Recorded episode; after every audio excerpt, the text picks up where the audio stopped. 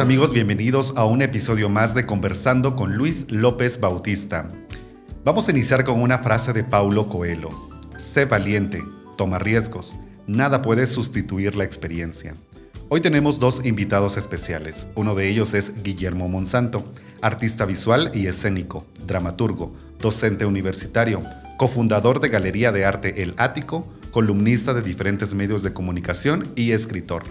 Querido Guillermo, bienvenido. ¿Cómo estás? Bien, muy contento de entrar a tu proyecto y colaborar con él. Gracias por la invitación. Muchísimas gracias. Guillermo va a ser co-host en algunos programas con eh, Conversando con Luis López Bautista. Así es que bienvenido desde ya, es tu casa. También tenemos a Lucía Morán. Lucía Morán es artista visual desde muy temprana edad ganadora del certamen Jóvenes Creadores Bancafé, además de realizar múltiples exposiciones individuales y colectivas en Guatemala, Costa Rica, España, Londres, Austria, Francia, Chile y México, consolidándose así como una artista de la nueva generación de creadores guatemaltecos. Es licenciada en Arqueología por la Universidad del Valle de Guatemala y máster en Gestión Cultural egresada por la Universidad de Barcelona, España. Querida Lucía, ¿cómo estás? Bienvenida. Muy bien, muchas gracias. Muy contenta de estar aquí. Bienvenida, es tu casa también. Vamos a ver, Lucía, de todo el recorrido de vida personal y profesional, ¿cómo se construye Lucía Morán? Bueno, pues esta es una, una pregunta muy amplia, muy compleja y creo que es una de esas preguntas que se podrán responder cuando uno ya no esté sobre la faz de la tierra. Pero en este caso que me la preguntas a mí, eh, a mí me parece que, bueno, nos construimos con, muchísimas cosas, ¿no? En relación a muchas circunstancias, el lugar donde nacemos, el país donde nacemos, em, cómo es nuestra familia, nuestra educación, las, las experiencias que vamos viviendo. Y yo muchas veces pienso en eso y me cuestiono mucho el tema de la identidad, el tema de, de ser creadora, de ser artista, de ser mujer artista en Guatemala y creo que hay muchas cosas de las que podría prescindir a la hora de hablar de qué es lo que me construye, pero el hecho de ser guatemalteca, de, tener esta, esta relación con Guatemala, con este territorio, con todo lo que implica, creo que es esencial, ¿verdad? Para mí. Claro. Muy bien. Si te quitan cualquier otra cosa. O sea, yo pienso qué sería de mí si hubiera nacido en otro país. Bueno, no digo qué sería de mí como pobrecita yo, sino cómo sería yo si hubiera nacido en una Noruega. Claro. Y creo que sería algo muy diferente. Sí, totalmente. Guatemala nos, nos estimula, nos mueve, nos reta. Sí. Nos inspira. sus altibajos. Muy bien. A ver, Lucía, ¿Cómo ves el panorama artístico visual guatemalteco para los artistas emergentes y para los artistas que están en vía de consolidar su carrera? Bueno, ese es todo un tema bastante eh, sensible para mí. Yo creo que, que los artistas que, que llevamos más de 10, 15, 20 años creando o exponiendo, ya no tendríamos de ninguna manera que ser llamados artistas emergentes, ¿verdad? Puede uno pasarse en este eterno emerger, como ya lo hemos hablado alguna vez. Creo que, que ahora para los artistas más jóvenes, yo tengo 43 años ahora, estoy pensando en artistas veinteañeros, pienso cuando yo tenía 20 años y empecé a hacer cosas. De hecho, me recuerdo muy bien cuando tenía como 11 años, creo que yo ya pintaba, y fui a visitarlos un día al ático a enseñarles mis pinturas de niña a ver qué me podían aconsejar, ¿verdad? Que yo pues ya sabía que era artista, a saber qué pensaron ustedes cuando yo llegué. Pero digamos que em, en ese momento yo no podía crear una cuenta de Instagram e empezar a tener seguidores, ¿verdad? Sino que era como yo, un artista realmente emergente en ese momento, con mi pequeño núcleo que me rodeaba.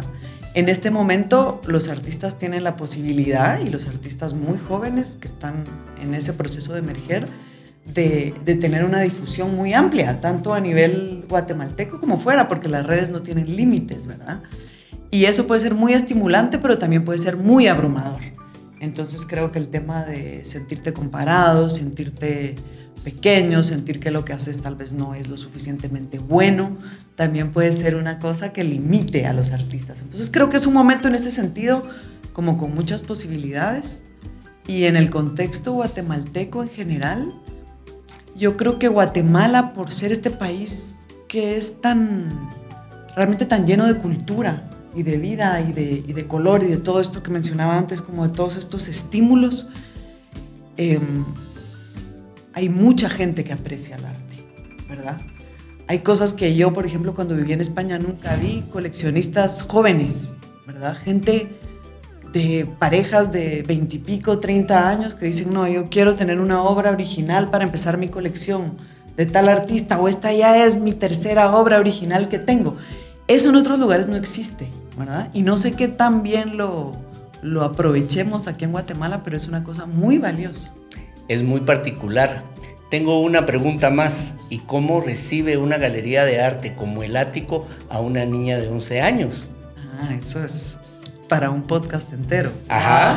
No, yo me recuerdo muy bien porque fue como una tarde de los noventas, principios de los años noventas, en, en la que mi tía Verónica me dijo, mira, vamos a ir a ver qué piensan los expertos de tu trabajo, ¿no?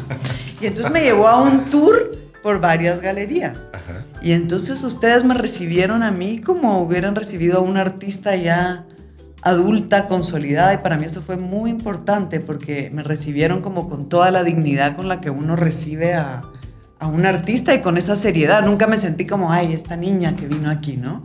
Me recibieron, vieron mi trabajo, me dieron algunas opciones, me dieron como sus impresiones y me dijeron, no sé si te acuerdas, que sería interesante que Danny Schaefer, que era un curador, viera mi obra también. Mm. Y me mandaron con Danny. ¿Y cómo nos fue con Dani? Pues con Dani ya fue otra historia, otro capítulo, ¿verdad? Pero siempre yo sentí como mucho respeto de parte de Dani, creo que tal vez por, porque cuando lo veo ahora desde lejos, pues era como la valentía de una chavita que no tenía ni 15 años ahí, con la certeza de que quería pintar y que, y que necesitaba como esta retroalimentación, ¿verdad? De su trabajo. Yo creo que Dani te debe haber recibido muy bien porque a él le gustaba eso precisamente. Sí. Muy bien. A ver, Lucía, ¿cuál es el proceso creativo para, llevar, para que utiliza usted para llevar a eh, su próxima obra? Wow, bueno, eh, me encantan estas preguntas.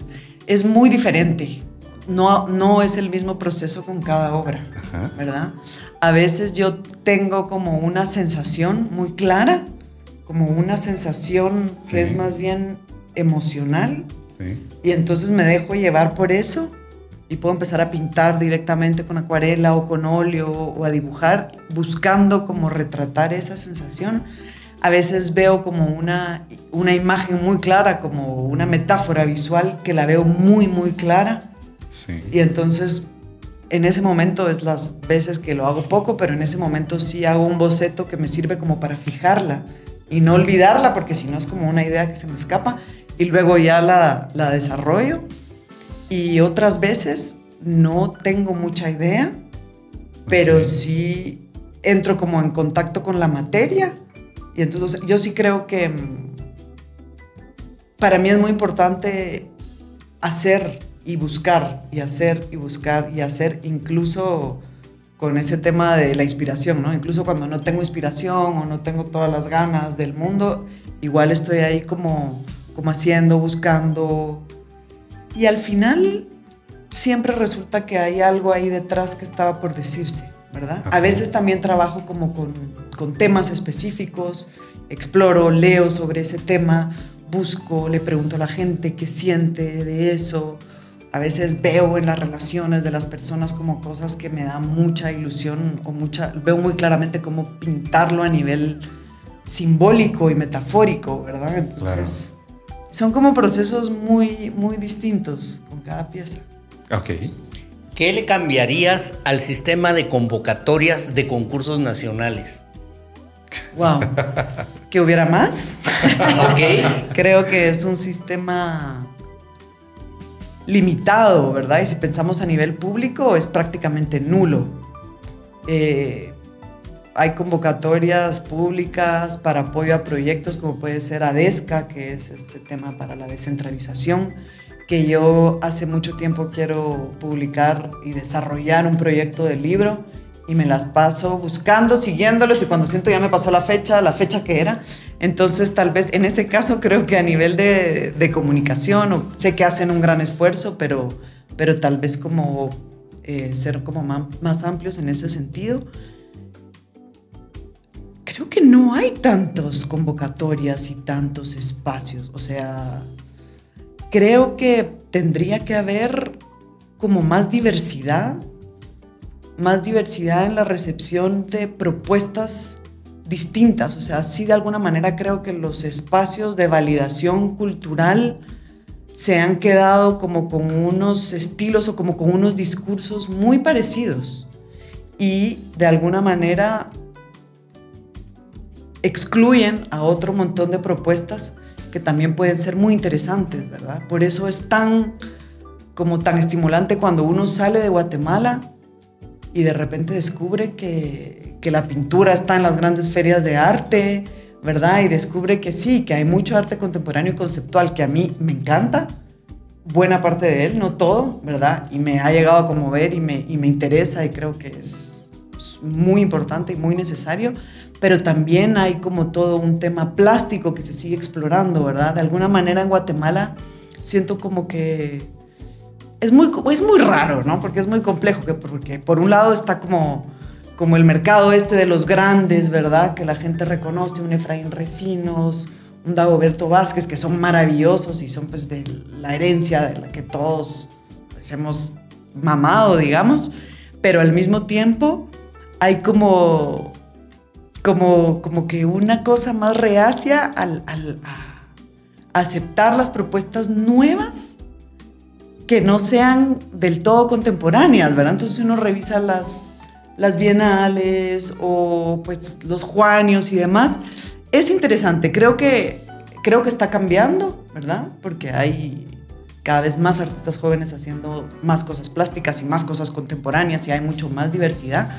Pero sí siento, yo creo que ya me fui por otro lado tu pregunta. Pero ahí vas, estás llegando, estás, te estás entrando. Porque sí siento que, que hace falta que haya como más curadores con, con visiones más diversas y más, amplias. Eso, más amplias, porque, porque hay lugar para muchos artistas, para mucha creación y para una gran diversidad de propuestas, ¿verdad? Y Guatemala lo tiene. Entonces, es impresionante la producción cultural que tenemos en Guatemala, de verdad es impresionante. Y es impresionante también con los pocos fondos disponibles que hay con las pocas, sí, fondos, ayudas, plataformas que sean como, como estos impulsores, ¿no? De, de, la creación. Uno va a México, yo acabo de estar en México, estuve en una, en una semana que era como del arte, visitando estudios de artistas y demás, y pues todos tenían un fondo de Conaculta para no sé qué, el FONCA, el tal, y todos estaban desarrollando su investigación, sus proyectos, como con este soporte, ¿no? Y en Guatemala, a pesar de que no tenemos eso, como que ese estímulo y esa necesidad de creación es tan grande que aún así sigue habiendo esta propuesta. Pero imaginémonos cómo sería si sí existieran estas plataformas. O sea, sería una cosa maravillosa. Gracias. Muy satisfecho. ¿Qué nos dice Lucía a través de su obra? Eso lo tienen que decir ustedes. eh, creo que, es, que se dice muchas cosas, ¿no? Yo, yo busco decir muchas cosas, pero luego siempre me sorprende lo que se recibe y cuál es la interpretación. Yo creo que una obra, es, mi parte termina cuando yo digo, ok, hasta aquí llegué, esta pieza está terminada, pero luego se enriquece cuando la gente la mira y siente cosas y le mueve cosas y le, cuestiona cosas, ¿verdad? Y eso es lo que para mí es más interesante. Yo lo que quiero decir es, pues tal vez son cosas como muy, muy profundas, ¿no? Que tienen mucho que ver con, con la honestidad, con, el, con la experiencia de ser humana, ¿no? Entonces es un poco complicado decirte qué quiero decir en general con mi obra.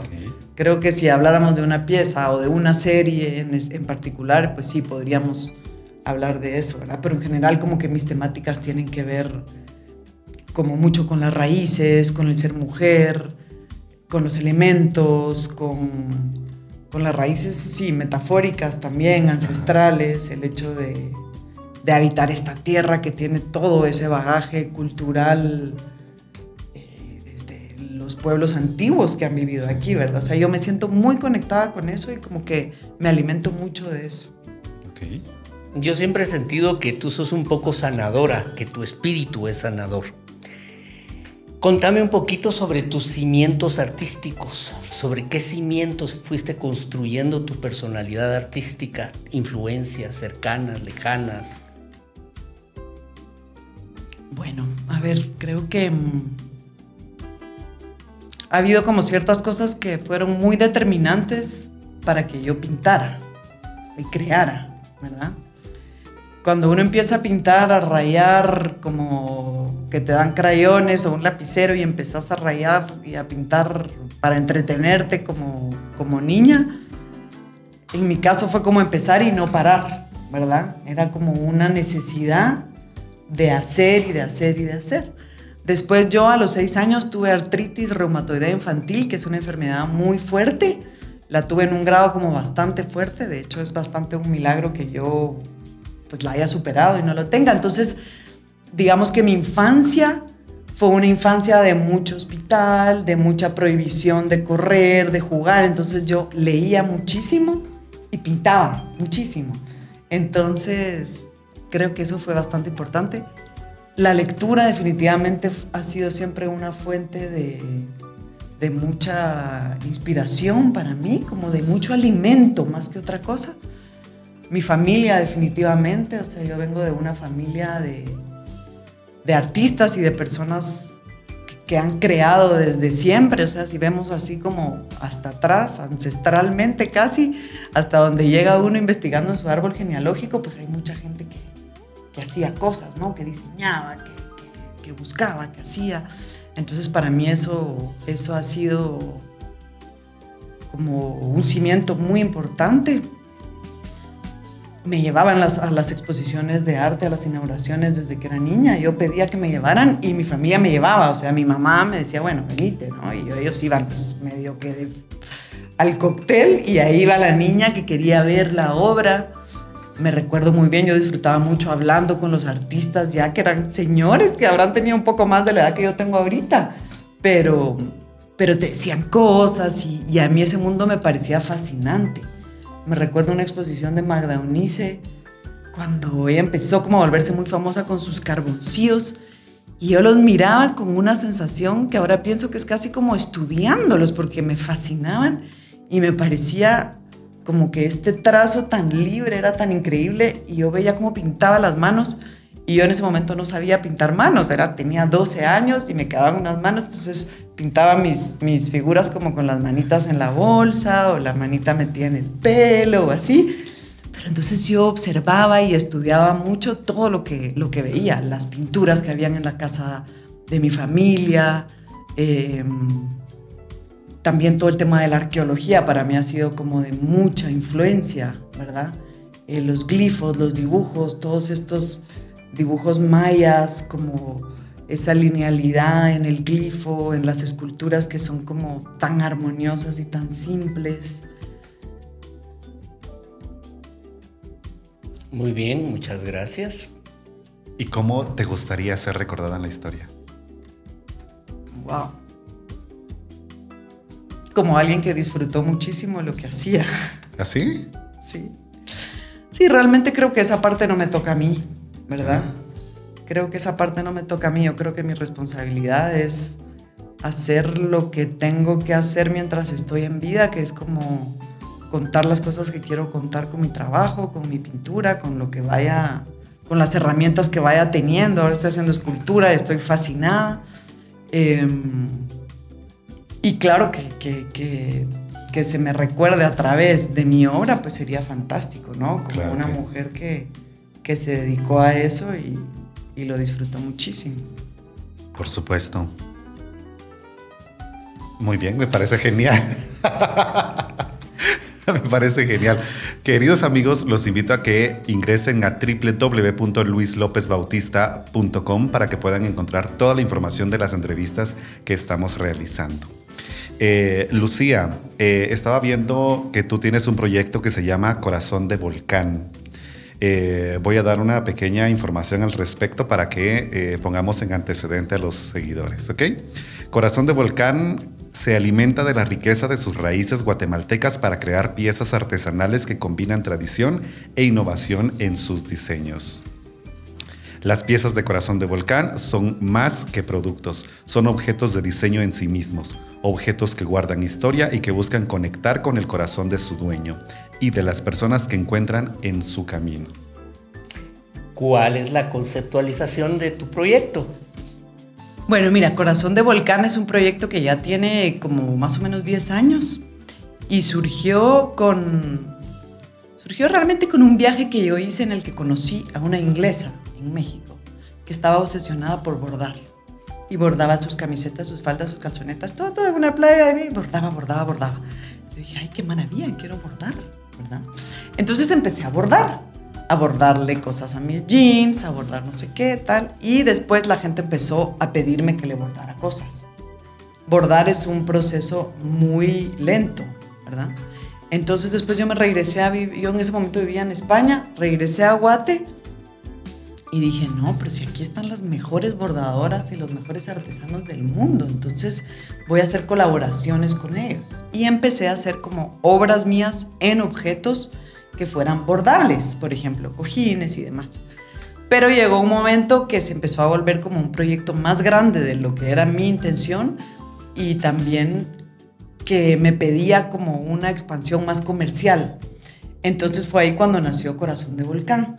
Entonces Corazón de Volcán es una marca en la que yo diseño hasta el momento la mayor parte de productos y lo combino con textiles tradicionales guatemaltecos que para mí ya son mi mayor inspiración y una obra de arte, o sea, las combinaciones de color que uno puede ver en un huipil de chichi, o sea, un rosado a la par otro fucsia, luego un verde chinto que uno no se le hubiera ocurrido ponerlos juntos nunca y funcionan de una manera increíble, ¿no? Entonces yo pongo de un lado mi dibujo bordado y del otro lado el textil tradicional y trabajo en colaboración con mujeres artesanas, en este momento mujeres de San Juan La Laguna, en el lado de Atitlán, que son mis colaboradoras y son unas mujeres maravillosas, pues amigas con las que hemos ido aprendiendo mucho juntas y es pues una, una empresa muy, muy linda, ¿no? Porque los productos todos tienen mucho corazón y tienen la esencia de que vienen del arte. Entonces la gente siente eso y lo reconoce y son todos como muy inspiradores y a veces son muy cursis también y son como muy, ajá, y eso me encanta porque es corazón de volcán, es como una rama aparte, ¿verdad? Claro. Entonces yo con corazón de volcán me puedo dar permiso a hacer cosas también que son muy comerciales, pero siempre como teniendo un, un corazón, ¿verdad? Es lo orgánico de la pieza. Cabal. ¿Y en dónde se encuentran estos diseños? Mira, esa tengo, tengo una tienda en línea que es corazondevolcán.com. Ok. Luego también están en varias tiendas como en Serendipity, aquí en Antigua, están en, en, diferentes espacios que aparecen en todas nuestras redes como Corazón de Volcán.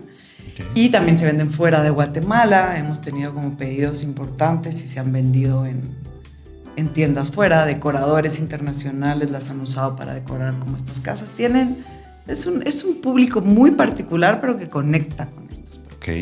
Y sería muy rudo preguntarte por dónde andan los rangos de precio. Sí, mira, hay productos desde 80 quetzales, digamos, y a, hasta un producto de 1600 quetzales, ¿verdad? Según la cantidad de bordado, claro. las horas de trabajo, se paga un precio justo a las bordadoras. De hecho, ellas son las que más se benefician porque el, el, el proceso del bordado lleva muchas horas pero tiene también la, la, maravilla de que es un bastidorcito y pues pueden bordar en cualquier momento, en cualquier espacio, no necesita una máquina, no se necesita gran cosa, entonces pues las, las mujeres que, con las que trabajamos pues tienen ahí su, su, su dinero que les da independencia y eso también me gusta mucho. ¿verdad? ¿Quieres una anécdota? Sí.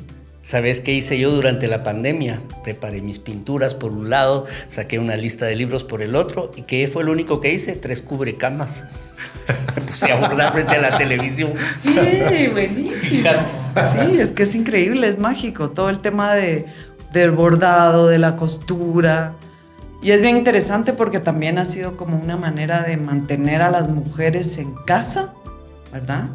Entonces, como puede pasar con la cocina, que uno por ejemplo, yo en mi caso siento como un, no un rechazo, pero sí cierto rechazo a la cocina o como a ese rol de decir tenés que cocinar o tenés que coserle los botones a, a la camisa de tu marido, susir calcetines. O lavar todos los platos todos los días, ¿verdad? Exacto, entonces, pero lo que tiene divino el bordado y demás es que te conecta como con un estado de meditación muy, muy único, ¿verdad? Sí. Es muy lindo. Sí. Así es. Vamos a ir con una actividad que es sacar tres preguntas de acá. Hay temas de todo tipo, así es que vamos a, empezar, por favor. Saca el papel y me lo entrega para que yo lo pueda ir leyendo. Ya veía yo con sospecha estos papelitos ahí. vamos a ver. Dice, si tu vida fuera una película o una canción, ¿cómo se llamaría? ¡Hala, qué buenísimo! ¿Película o canción? Cualquiera de las sí, dos. Cualquiera de las dos. Es que puede tener tema central, la película. A ver, si mi vida fuera una película, yo sí súper dramática o algo así, me quedaría como con El paciente inglés, con todo el episodio del Cairo, ¿verdad? Quien ya la vio sabe, así como este romance prohibido, así. Y luego con ese final dramático en esos lugares que tienen que ver con arqueología, con cultura, o sea, me fascina o Bajo el cielo protector, que es una película que me parece hermosa también, como que tiene mucho que ver con viajes y, explorar, eso me fascina. Em, el corazón del volcán. Corazón del volcán. Así, si me inventara la película se llamaría Hizo lo que quiso y fue feliz. Pero eso también aplica a canción. Eso también. A cumbia. Sí, vamos con la siguiente.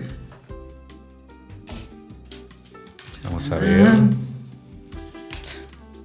Dice, si tuvieras a tu ex frente a ti en este momento, ¿qué le dirías?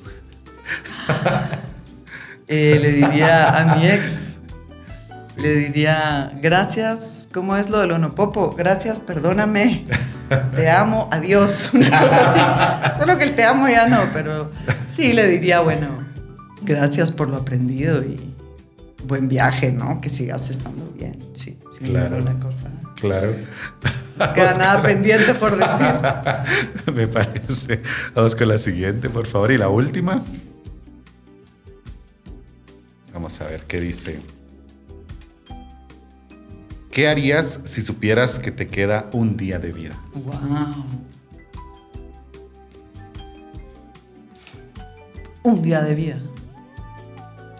Bueno, juntaría a toda mi familia y a todos mis amigos y la gente que quiero y les diría todo lo que les agradezco, cuánto los quiero, los pondría a escoger entre mis cosas, que cada uno agarre el cuadro que más le gusta. Eh, sí, compartiría con mi gente querida. Ok, qué lindo. Es como un cumpleaños entonces. Sí, como un cumpleaños, como una Navidad, como una cosa así. Qué lindo. convocaría así a toda la gente que quiero. Y eso sí, como, como es como sueño, sería también gente que está lejos. Les pagaría los pasajes con tarjetazo, porque ya sabría que no pasa nada. Invitaría a todo el mundo. Sí, me parece. Vamos a ver, Lucía, ¿qué consejo le podrías dar a todos los jóvenes que les gustan las artes visuales, pero tienen miedo de dedicarse a ello?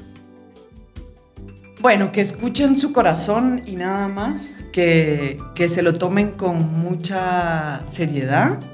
Así es. En el sentido de que, de que trabajen en lo que quieren hacer y que nadie les diga ni que se van a, que no permitan que nadie les diga y si se los dicen, pues que no le crean a nadie, que se van a morir de hambre, que del arte no se puede eh, vivir, que al contrario, que van a ser muy abundantes y realmente lo que hacen lo hacen con dedicación, con pasión y, con disciplina.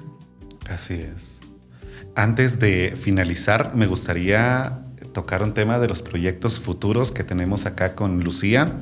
Y quisiera saber si podemos hablar un poquito acerca de la exposición Abrazar lo Salvaje, que será en Galería Panza Verde en el 2023, ¿correcto? Sí, esta exposición será en febrero, finales de febrero de 2023, en Galería Panza Verde, Antigua Guatemala. Antigua Guatemala. Em, es una exposición en donde voy a estar exhibiendo algunas esculturas en las que estoy trabajando ahora, eh, piezas como de gran formato, acrílicos, y tiene mucho que ver con, se llama Abrazar lo Salvaje porque es como, como una exploración de la relación con nuestro lado animal. Ok. Salvaje, sí, de jaguares, de cosas que tienen que ver también con lo prehispánico, pero como con este lado salvaje desde un punto de vista muy femenino también. Ok. Muy de mujer. Me parece muy bien. Guillermo, ¿alguna pregunta relacionada a la exposición Explorando lo Salvaje? Eh, no, no tengo ninguna pregunta sobre esa. Contanos sobre tu proyecto con acuarelas. Sí, sí, este es otro proyecto muy lindo que la Fundación Rosas Botrán me invitó para ser una de las de las 10 participantes de, de arte en las calles, que en 2023 va a estar dedicado a la acuarela como técnica, lo cual me parece hermosísimo. Yo amo la acuarela y creo que es una técnica que se asocia a veces con cosas como muy aburridas o tradicionales y no tiene por qué ser así, ¿verdad? Y, y va a haber, eh, va, a estar la obra en estos MUPIs de arte en, la, arte en las calles y además va a haber una exposición colectiva con los artistas que fuimos invitados y también exposiciones individuales de los diferentes artistas durante el 2023. También voy a estar participando en esta exposición de grabado en la que recibí una mención honorífica como finalista. El grabado es otra técnica que me fascina y, y esta exposición va a ser en, en, el Museo de Rosas Botrán de la UNIS también en 2023. Ok, okay. Llena de proyectos, Así me parece. Es. Solo nos queda que nos contes un poco de tus redes sociales, cómo puede llegar la gente a ti. Si es que te gusta que llegue la gente a ti. ¿o sí, me encanta, claro que sí, me encanta y me encanta compartir mi proceso y me alucina cuando, cuando la gente me comenta cosas y, y conecta con mi trabajo, eso es algo muy lindo. Estoy como Lucía Morán Giraca en Instagram, en Facebook y el proyecto Corazón de Volcán como Corazón de Volcán también en Instagram y en Facebook. Muy bien, muchas gracias. Querida Lucía, muchísimas gracias por acompañarnos el día de hoy. Eh, ¿Algunas palabras que quieras decir para finalizar? No, muchas gracias por invitarme. Un regalo platicar con ustedes y que se repita. Por favor, claro que sí, es tu casa. Guillermo, muchísimas gracias también, que van a venir muchísimos episodios más, así es que ya sabes, además, tu casa, ¿verdad? ¿Algunas palabras para finalizar? Pues nada, gracias por aceptar la invitación, gracias por traer frescura a este espacio eh, sobre el arte y pues nada, seguiremos muy de cerca todo lo que estás haciendo. Gracias a ustedes, qué ilusión. Gracias a ambos, así es que queridos amigos, los esperamos el próximo jueves con un nuevo episodio.